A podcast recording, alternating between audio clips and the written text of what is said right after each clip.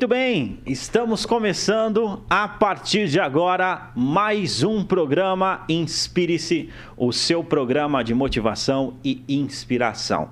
Nós sempre trazemos para você temas especiais, temas que inspiram. Né? Nós estamos neste mês, no mês de conscientização do autismo. Então nós iremos entender um pouco mais a respeito desse tema. Né? Você entendendo esse tema com certeza você vai saber lidar melhor com esse assunto, lidar melhor com as pessoas que possuem autismo, com certeza vai fazer a diferença. gostaria de sempre agradecer a presença e a companhia de cada um de vocês. Nós estamos sendo transmitidos pela Jovem Pan, pela Rede TV Paraná e também pela Panflix. Depois você pode também estar acompanhando o nosso programa nas redes sociais, Programa Inspire-se, arroba Programa Inspire-se no Instagram ou também no nosso site www.programainspirice.com.br. Então nós agradecemos sempre a sua audiência para estar com a gente aqui. Então nesse tema que é de conscientização do autismo, nós trouxemos uma pessoa aqui muito especial para estar tá falando a respeito desse tema, que o nome dela é Michele Palma. Ela é coordenadora do Instituto Maringaense de Autismo. E eu gostaria já de cumprimentar e agradecer por ela ter topado esse desafio aqui, de estar falando aqui na Jovem Pan sobre esse assunto. Michele, seja bem-vinda aqui ao programa Inspire-se. Bom dia, obrigado, Tair. Queria agradecer, primeiramente, vocês por abrirem um espaço. Ao Andrei, que é nosso colega de escola há muitos anos, é a gente estava conversando já faz mais de 25 anos que a gente se conhece, então já faz muito tempo. É e, e falar de autismo é muito importante para a nossa comunidade e acho que a melhor forma de incluir, de aprender a incluir, é a gente falar sobre o assunto. Legal. E assim, eu acho que é interessante a gente começar entendendo, né? O que, que é autismo? Não é? O que, que seria autismo? É, na verdade, Otair, o autismo é um transtorno de desenvolvimento, né? Ah. Então, de acordo com o último DSM, ele tem uma classificação mais simples, ela foi simplificada, que conforme o tempo vai passando, a gente tenta mudar um pouco a nomenclatura para que fique de uma forma mais fácil, até da prescrição médica, do médico fechar o, fechar o laudo, né? Uhum. E entender o que é o autismo. Então, de acordo com o último DSM, ficou o autismo é um transtorno global de desenvolvimento que afeta as pessoas em três principais pontos que a gente costuma né, direcionar. Uhum. É, atraso na comunicação, que é o atraso de linguagem, ou alguma dificuldade na comunicação e na socialização, uhum. e interesses restritos e repetitivos. Então, destacando, quando a gente fala, por exemplo, de a, na comunicação, a gente não tem que falar só dos autistas não verbais, né? Uhum. A gente tem que falar também dos autistas que são totalmente verbais. É, é mesmo? Pessoas, exatamente. Então, pessoas que têm uma, uma comunicação que você acha aparentemente tranquila, Sim. é importante estar alerta. É, se essa comunicação é funcional, se ela tem um objetivo, se ela não é repetitiva. Então, a maioria das pessoas, as famílias costumam pensar assim: poxa, mas meu filho fala normal, ele, ele entende bem, ele tem uma perspectiva boa nessa, nessa, nessa fase da comunicação, uhum. então ele está fora do espectro. Não necessariamente, tá? É, a, a, linguagem, não, a, na verdade, o não verbal, ele tem um, é uma facilidade do diagnóstico, né? Mas uhum. as crianças verbais também têm que ficar em alerta, porque tem que juntar as outras características. Então, por exemplo, a dificuldade na, na socialização, no brincar, é uma coisa também, é um ponto de alerta para os pais estarem sempre atentos. Como que é o brincar dessa criança, né? Uhum. Essa criança tem um brincar funcional, ela consegue ter o lúdico ali na hora da, da brincadeira, ela consegue imaginar uma forma diferente do brincar que é, por exemplo, brincar de casinha exige um pouco lúdico da criança, né? De montar Sim. os pai, a mãe, os filhos, a boneca, seu bebê. É, o brincar já de encaixe, o brincar mais é, objetivo, que tenha começo, meio e fim, já é mais fácil para eles. Né? Então, é, e o brincar com outras crianças acaba sendo um pouco dificulta, dificulta, dificulta, dificultado ah, por essa questão.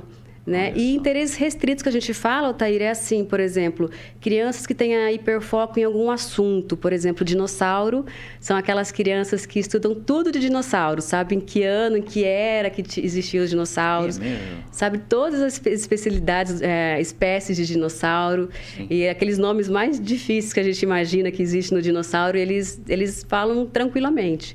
Uhum. Então é sempre bom os pais estarem alerta a esses três principais pontos, né? Entre outras características que podem estar apresentando, mas a princípio é mais ou menos isso. Olha só, interessante. Você falou da questão da pessoa é, falar.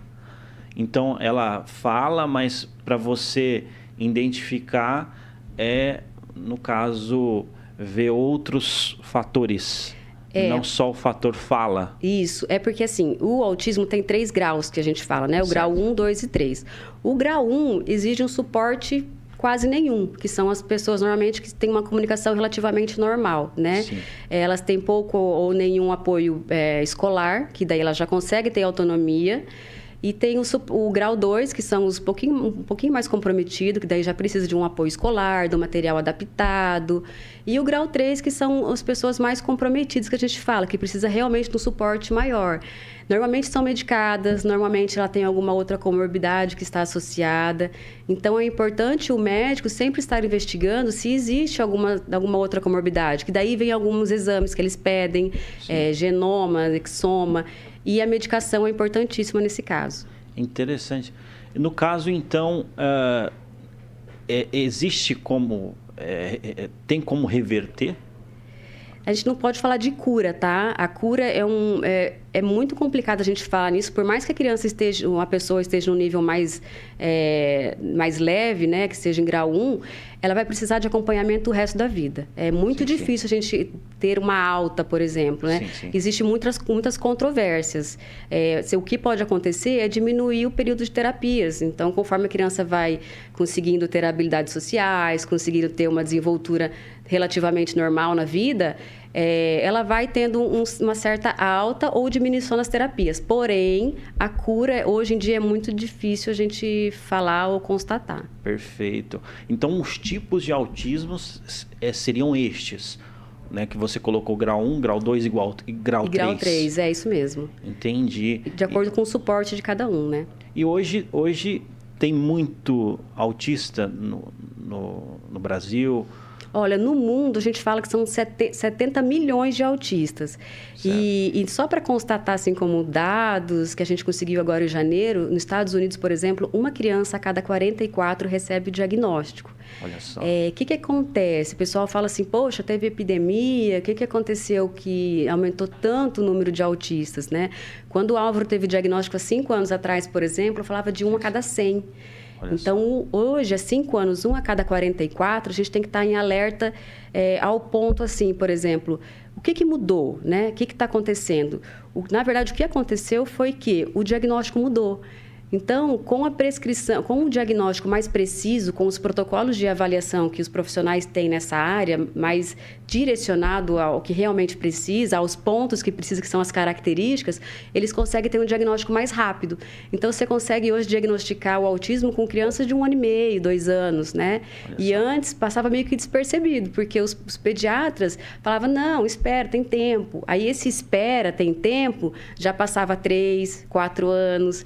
E hoje em dia não. Então, quando os primeiros sinais que aparecem, já que surge, os pais e os profissionais têm que ter um, um, um sinal de alerta ali já ligado para investigar. Não menosprezar esses sinais, porque Quanto mais a criança espera para começar as terapias, mais vai ter dificuldade do desenvolvimento dela futuramente. Legal. Essas terapias, quais, quais são essas terapias que geralmente trabalham? É, depende muito da criança. Tem o que a gente fala é assim: existe uma equipe multidisciplinar certo. e é uma equipe gigantesca. Então, por exemplo, a gente consegue incluir é, psicólogos comportamentais fonoaudiólogos, terapeutas ocupacionais, é, fisioterapeutas, psicomotricistas, é, educador físico, é, então, são vários que podem estar trabalhando com essas crianças, com essas pessoas com transtorno.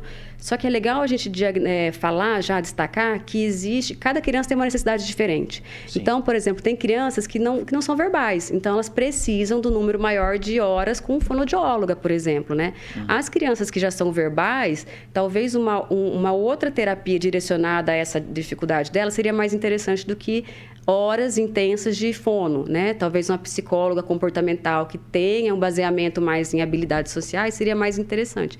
Então, cada criança é muito diferente uma da outra.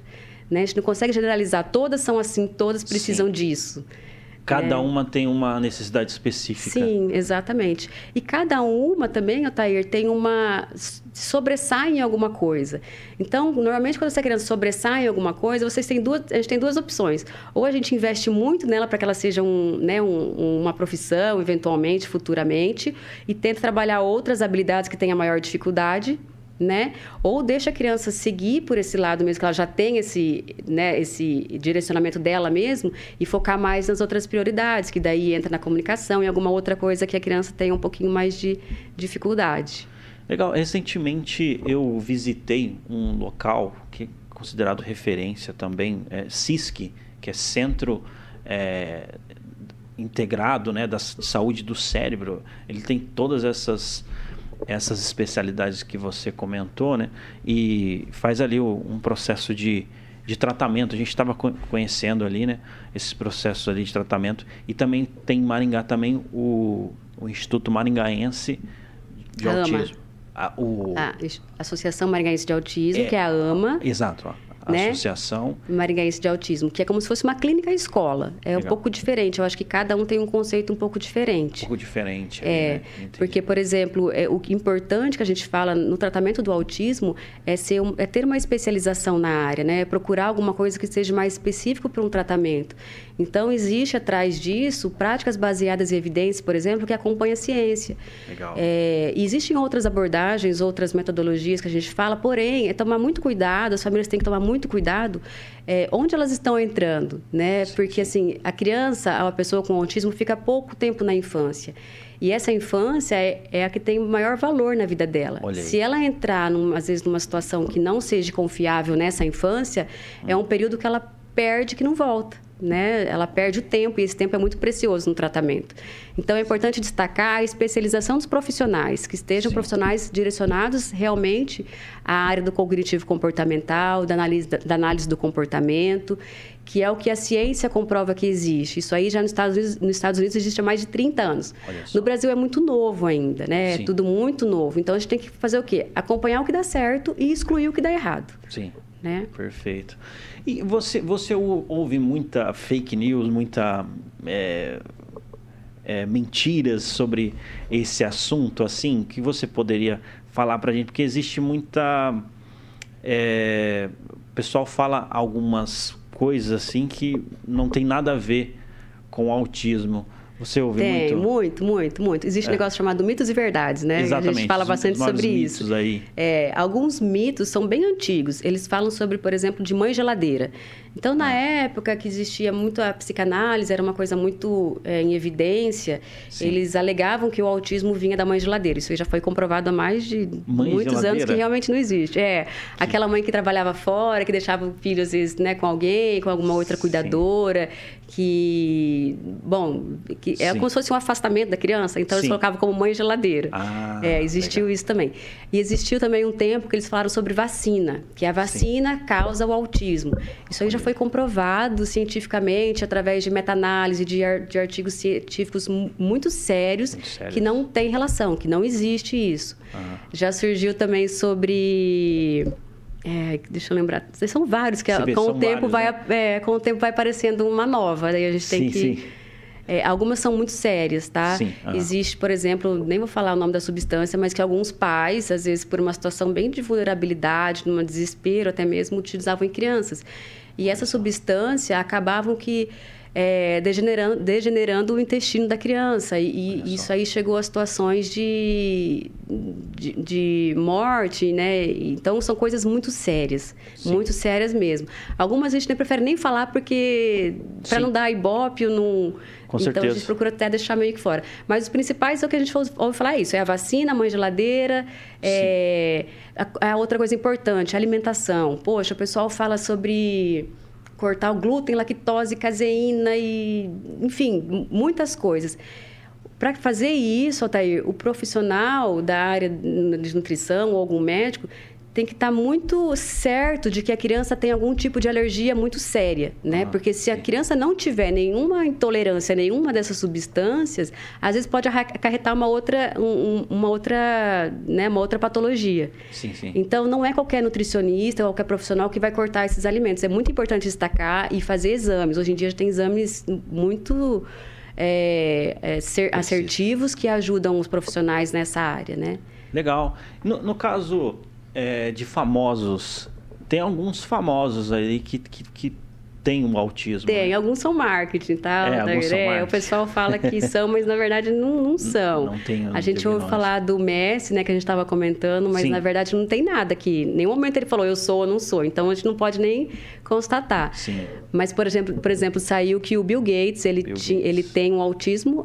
Antigamente falava sobre síndrome de Asperger. Hoje em dia já é o autismo geral. Então, ele tem um autismo. Ele Sim. tem um autismo um pouco mais leve, com um hiperfoco talvez na tecnologia, que foi para ele foi um, um, um, grande sucesso, né? Que para a gente também, que a gente tem que agradecer esses autistas. E, e, tem músicos, tem, tem muitos médicos, Altair, que, por exemplo, eles foram criar, tipo assim, tiveram a vida inteira relativamente normal, com algumas dificuldades em, em escola, sofreram algum bullying, né? Tiveram hiperfoco em alguma especialidade e nunca foram diagnosticados. Né? Isso aí sim. acontece muito, adultos hoje aparecendo com o diagnóstico justamente por isso. Porque antigamente esse diagnóstico era muito amplo. Sim. Então ficava todo mundo na dúvida que todo mundo sempre existiu, eu acho, um, um, diferente na sala, um diferente na escola, que ninguém sabia o que, que era, né? Sim. Ah. E, e, se for investigar a fundo, muitas vezes essas pessoas é, tinham o diagnóstico, né? Não tinham o diagnóstico, mas tinham todas as características. Olha só, as principais é, limitações do autista, você poderia falar as principais limitações e de repente até os, os principais pontos fortes, não é? é que a gente poderia identificar? Eu sei que cada um tem um, um né, é personalizado e tudo mais, mas quais seriam? Ah, então, a Taíra não acredita, não acredita em limitações. Certo. Eu acho que, às vezes, você escuta um diagnóstico do médico e fala assim, poxa, seu filho nunca vai ler ou vai escrever. Olha Aí só. você fala assim, pô, tá bom, tudo bem. Você fica lá com a nossa cabeça, ah, será que nunca vai? De repente, um moleque com 5 anos começa a ler e escrever. Olha só. Sabe? Então, Sim. existe limite? Eu, eu não, não, acredito muito nisso. Eu acho que não tem limite. É, pessoas que com o tempo, às vezes totalmente sem perspectiva, que a gente fala que os médicos passam para os pais, que tem uma profissão normal, que tem uma vida normal, que são destacados em muitos, muitas profissões, né? Sim, sim. Então, eu, te, eu acho que todos têm potencial, cada um na sua área diferente. O que cabe é a gente dar oportunidade para essas pessoas. Elas têm que ter oportunidade. É verdade. Tem que ter, tem que é, providenciar ali oportunidades, né? Em sua área, né? Na área cada... Que, que cada um se destaca, que gosta. Uhum. E, e, você tem uma experiência muito pessoal com isso, né, viu, né, Michele? por conta do seu filho, não é? É. Na verdade, o Álvaro, ele teve um diagnóstico bem tardio. Hoje ah. em dia, o diagnóstico se fala com dois anos, ele teve um diagnóstico com cinco anos. Há cinco anos era muito diferente. Sim. Quando a gente falava de autismo, é, a gente não falava muito o que, que era. Então, acho que poucos é, programas de televisão falavam, né? Poucos lugares falavam. Hoje em dia, graças a Deus, o pessoal já fala mais. Então, quando a gente procurou essa suspeita do autismo, os médicos não fechavam o diagnóstico, eles davam como suspeita, porém, eles falavam para a gente esperar algum tempo tal, e isso aí é uma coisa que me incomodava muito. E o que, que, aconteceu? A gente procurou um grande centro, nós fomos para os Estados Unidos, ficamos um tempo lá, e conhecemos o Dr. Carlos Gadia, que é um neuro, neuropediatra, que eu acho que é um dos melhores do mundo, é o nosso padrinho do instituto. Olha só que legal. E, e ele fechou o diagnóstico na hora. Então ele falou assim: Poxa, eu não sei por que, que no Brasil os médicos têm tanta dificuldade, demoram tanto para fechar um diagnóstico. É muito melhor a gente fechar um diagnóstico antes, e se tiver errado, ótimo, do que ficar prorrogando esse prazo, né? E, e, com essa prescrição, com essa visita médica que o Dr. Gadia fechou o diagnóstico, deu o laudo para gente, ele fez algumas prescrições médicas. Então, quando ele começou a prescrever lá é, 30 horas de psicologia, 20 horas de fono, 10 de TO, quando a gente retornou para Maringá, quando a gente foi procurar essas terapeutas para aplicar essas, essa, essa equipe multidisciplinar, para montar, ninguém sabia o que, que era. Ninguém sabia o que, que era análise do comportamento, ninguém sabia o que, que era o ABA, como tratar essas crianças. E começou a me dar um desespero, porque eu falei, poxa, como que eu vou ficar numa cidade, né, que, que a gente não consegue ter uma mão de obra qualificada? Sim. Isso aí é preocupante. Então, nós moramos um tempo fora, nós estudamos, né, nós colocamos o Álvaro em lugares maravilhosos. Que legal. E, e, re, e resolvemos retornar a Maringá, Uhum. né? Porque a nossa família é daqui, a nossa base é daqui. Então, a gente queria trazer um pouco para Maringá, né? O que, que a gente viu no mundo. Sim. E, e uma coisa que eu sempre falo é assim, pensar no nosso filho é muito egoísmo, né? Poxa, se a gente teve dificuldade com a condição que, graças a Deus, a gente tem, imagina quem não tem condição de nada. Sim. De nada que eu falo é assim, condição de vezes, não pegar o ônibus, não conseguir pegar o ônibus e levar a criança para fazer uma terapia, né? Verdade, verdade. E então tudo isso foi fomentando a gente de montar alguma coisa e surgiu a ideia de montar um instituto. Então o IMA foi montado aqui em Maringá, inclusive agora em abril faz três anos, né? Olha só que É, nós começamos pelo contrário, nós fizemos a parte do social primeiro, que é a parte de documentação, burocrática, e depois montamos a parte física, que é o prédio, que é onde nós estamos hoje. Que legal. É, foi mais ou menos essa a história. Isso é inspirador, né? É, você, a partir de uma experiência ali, você viu a necessidade de começar, né? pode-se dizer assim, esse movimento né? De conscientização, de ajuda né? para pessoas né? que têm essa, é, essa questão né? do autismo. Assim, como que, que dicas você daria para as mães, para os pais, não é? É, em relação a esse tema? Que, di- que dicas você poderia dar? Eu acho que o primeiro ponto que a gente tem que falar para os pais é: se tiver alguma suspeita de alguma das características, investiguem e vão atrás. Fechou o diagnóstico? Estudem. Estudem, procure saber realmente o que a criança precisa e passe para o profissional qual é a verdadeira dificuldade dela. Porque o que acontece é que muitos profissionais vão direcionar o que eles acham que é importante, que é claro que é importante, porém eles não convivem o dia a dia com a criança, né? Às vezes um profissional quer que a criança segure num lápis, mas a mãe quer que a criança sente numa mesa e faça uma refeição com eles. Né? Então, é bom os, os pais passarem junto com as terapeutas qual que a verdadeira, verdadeira necessidade da família, né? Porque, às vezes, o segurar no lápis pode vir em segundo plano. Então, é trabalhar com o que realmente a criança, a família precisa. Então, e normalmente, quase sempre, as mães têm razão, Olha tá? só. E, e por isso que eu falo que o tempo é muito importante, né? A gente não menosprezar esse tempo, porque esse tempo é valioso para uma criança no tratamento dela. As- só para lembrar, as características que, que é interessante ficar atento, quais são? é, é, é atraso na comunicação, Certo. né? Ah. Dificuldade na socialização, que é o brin que é brincar de uma forma funcional, tal, e interesses restritos e repetitivos. Uhum. Então, por exemplo, aquele videogame é uma coisa que, né? Tudo que for excesso, repetitivo e restrito, a criança tem uma certa rigidez em troca, é um sinal de alerta. Entendi. Legal demais, viu? É, isso, isso chamou a atenção aqui do programa Inspire-se, essa tua história, né? Que você foi movida por esse caso, né? Você viu que existia pouca é, é, informação, pouca ajuda né, em relação a esse assunto e aí começou esse, esse instituto. E legal demais, viu, Michele? Você teria alguma coisa para falar que eu não mencionei, que vale a pena destacar? É, dia 2 de abril agora foi o Dia Mundial de Conscientização do Autismo. E, e um dos trabalhos do Instituto que a gente faz é justamente isso, é a conscientização, né? Lembrando que o autismo, Otair, não é só a terapia. É claro Sim. que terapia é o primordial, né? É o, que, é o que a gente menos tem hoje, né? Sim. Então, o Instituto surgiu justamente para trabalhar com outras coisas, porque daí entraria políticas públicas, a gente tem que falar sobre moradia assistida, que essas crianças vão crescer e vai ter um número gigantesco de autistas adultos daqui 10, 15 anos. A gente tem que falar sobre inclusão escolar. E inclusão escolar a gente fala tanto na parte da matrícula, mas a gente tem que falar em material adaptado, a gente tem que falar sobre mediação escolar, a gente tem que falar sobre direitos que essa criança tem, que essa pessoa tem.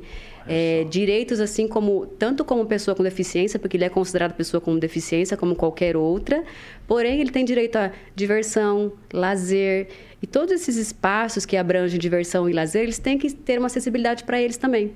Então, a acessibilidade que a gente fala não é só para cegos, surdos e deficientes físicos, né? O, o autismo é uma deficiência e ele tem que ser é, respeitado como tal, né? De acordo com a sua necessidade. Interessantíssimo. Esse assunto é muito interessante, que nem você falou. Eu estou seguindo a sua recomendação, que você participou uma outra vez aqui no programa Inspire-se e falou que é importante falar desse tema, né? Quanto mais falar sobre esse tema, melhor convívio, melhor é, é, responsabilidade a gente vai ter né, em relação a esse assunto e vai dar melhores oportunidades né, e fazer as coisas acontecerem. Né? Michele, obrigado mesmo por você ter topado esse desafio aqui de estar falando sobre esse assunto. Você é a melhor pessoa para estar falando sobre esse assunto e eu agradeço de verdade por você ter participado aqui do programa Inspire-se. Obrigada, Thaí. Foi um prazer estar aqui. Sempre que vocês precisarem, tenho as redes né, social do Instituto também. Exatamente. Sempre que ah. tiver alguma ação, algum curso, palestras, lançamento de livros, nós vamos estar colocando lá. Acho que é mais fácil de acompanhar, né, hoje em dia. Legal. Palestras, livros, cursos. A gente vê que a gente acompanha né, através das, das mídias sociais, vê que vocês é, trabalham bastante ali. Então, se o pessoal é, quiser saber a respeito de palestras, cursos e também é, de orientações. Isso. Qual que é a rede social? É Instituto IMA e Instituto IMA Maringá. Aí, dia 30 agora de abril, nós vamos estar lançando o livro, que é um livro infantil, é Meu Irmão Azul. Olha que só. é um livro bem legal que fala de uma criança, né? Mais diretamente a minha filha, que tem um irmão, que é o Álvaro, que é autista, e a, e a visão dela é, perante essa situação toda, essa, é, é né, esse, esse que meio que ela vive. Bem legal. Que legal, da hora mesmo, viu? E, e olha, é, avisa a gente aí, a gente faz, menciona aqui, porque é, nós temos essa, o programa Inspire-se, além de ser esse show business, nós temos esse lado filantrópico que nós gostamos sempre de destacar. E, poxa, obrigado mesmo, Michele. Valeu aí por você ter nos ajudado em relação a esse assunto. Né? Nós estamos chegando ao final aqui do programa Inspire-se e eu gostaria, gostaria também de agradecer você pela participação aqui no programa Inspire-se da Jovem Pan, por incentivar, por é, ir no nosso, no nosso site, muitas vezes sugerir pauta, é, é, enfim, nos ajudar das várias formas possíveis. Muito obrigado. A gente te espera no próximo programa Inspire-se. Eu sou Altair Godoy e este foi mais um programa Inspire-se.